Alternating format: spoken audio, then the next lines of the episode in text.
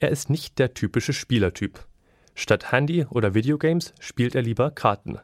Neue Ideen kommen ihm nicht beim Billard, sondern beim Schwimmen. Wenn Spiel, dann Strategiespiel. Jürgen Meyer-Haar ist Architekt und lebt in Berlin. Für Karlsruhe hatte er vorher schon die Mensa der Hochschule entworfen. Sein aktuelles Projekt der Karlsruher Pavillon, Zentrum des Stadtgeburtstages. Warum der Pavillon nicht langfristig im Schlossgarten geblieben ist und was er sich beim Konzept gedacht hat, das hat Architekt Radio KIT-Reporterin Jennifer Watzecher bei der Gamification-Konferenz BizPlay des Cyberforums erzählt. Dabei ging es nicht um Game Design oder Strategiespiele, sondern um das Spiel der Formen und der Architektonik des Raumes.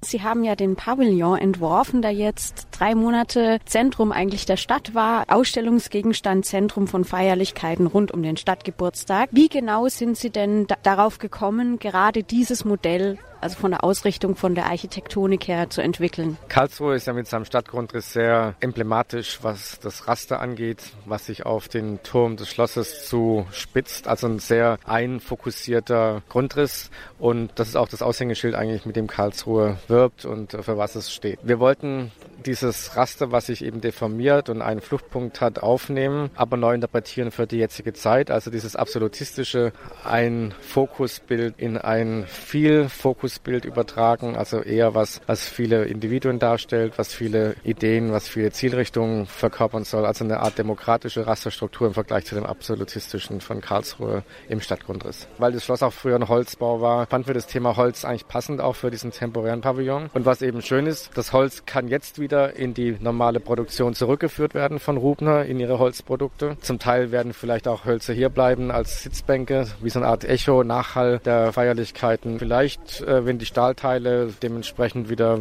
eingelagert sind, kann der Pavillon woanders auch wieder neu auferstehen. Das Holz ist ein Standardholz, das gibt es also jederzeit zu kaufen. Und das ist, glaube ich, ein interessantes Verfahren zu sagen, es gibt ein Gesamtpaket, was eben auch nachhaltig funktioniert und trotzdem eine sehr spezielle temporäre Architektur ist für Karlsruhe, die man auch wirklich mit dem Ort in Zukunft Zukunft verbinden wird. Wir sind ja heute auf der Display. Bei der Veranstaltung geht es darum, spielerisch mehr zu erreichen, also Mitarbeiter durch spieltheoretische Argumente beispielsweise zu neuen Ideen anzutreiben. Wie wollten Sie denn jetzt, Sie haben es schon ein bisschen im Vortrag angedeutet, durch die Gestaltung des Raumes, also des architektonischen Raumes die Besucher animieren und aktivieren. Über die normale Funktionserbringung, die Architektur natürlich füllen muss und damit sie auch ökonomisch funktioniert, ist es, glaube ich, wichtig, dass man auch Möglichkeitsräume schafft. Also Orte und Bereiche in Gebäuden oder in öffentlichen Plätzen, die noch nicht vorbestimmt sind, was ihre Funktion angeht. Das heißt, sie sind noch offen für eine Art von Projektion, eine Inbesitznahme, auch temporäre Inbesitznahme für ganz unterschiedliche Sachen. Für Feiern, für Proteste, für Spiele, für Business und diese Offenheit erlaubt immer wieder neu den Blick auf die Stadt zu entwickeln. Und die sollten auch freigehalten werden, diese Bereiche. Man kennt es aus Berlin, wo sehr viele Brachen immer wieder anders besetzt wurden, von Kultureinrichtungen hin bis zu natürlich politischen Aktionen, aber auch bis zu ganz mal, äh, nachbarschaftlichen Einrichtungen. Und äh, das geht nach und nach verloren. Aber jede Stadt hat solche Bereiche. Das war jetzt in Berlin natürlich eine Extremsituation.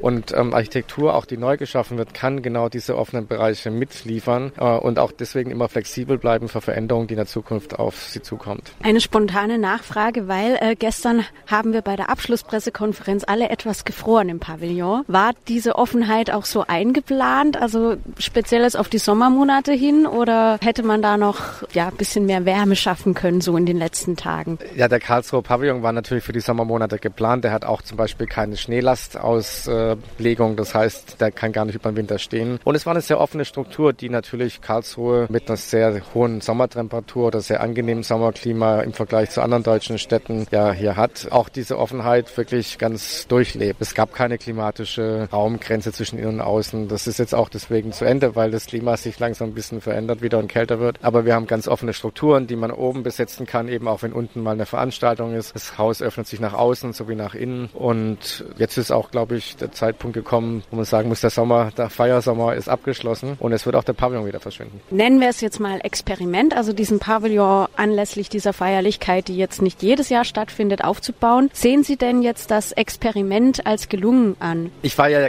nicht so oft hier. Ich war drei, vier Mal da und habe gesehen, natürlich auch in sozialen Medien und äh, wenn mir jemand berichtet hat, wie lebendig der Pavillon benutzt wurde. Und ich glaube schon, dass er einerseits natürlich die Veranstaltungsreihe gut äh, gemeistert hat und auch viel Aufmerksamkeit auf sich gezogen hat. Aber es hat auch viele Vereine und, und, und Gruppen hier in Karlsruhe animiert, was auf die Beine zu stellen, was zu machen, auch sichtbar zu werden oder auch äh, den Sommer mitzufeiern mit ihren eigenen Aktivitäten in, am und um den Pavillon herum. Und das hat, glaube ich, sehr gut funktioniert. Das ist äh, zum Teil eben eine Veranstaltung gewesen, die auch dementsprechend Eintritt kostet. Oft waren es sehr viel mit freiwilligen Helfern und ähm, äh, sagen wir, umsonst Gratis-Veranstaltungen belebt. Und ich glaube, das macht ja auch die Vielfalt der Stadt aus. Ich glaube, dass es wirklich animiert hat über die Architektur und über diese Offenheit, die die Architektur ausgestrahlt hat, dass äh, man als Bürger gern Teil dieses Festivals war, dieser Jahresjubiläumsfeier. Und das war auch das Feedback, was wir bekommen haben.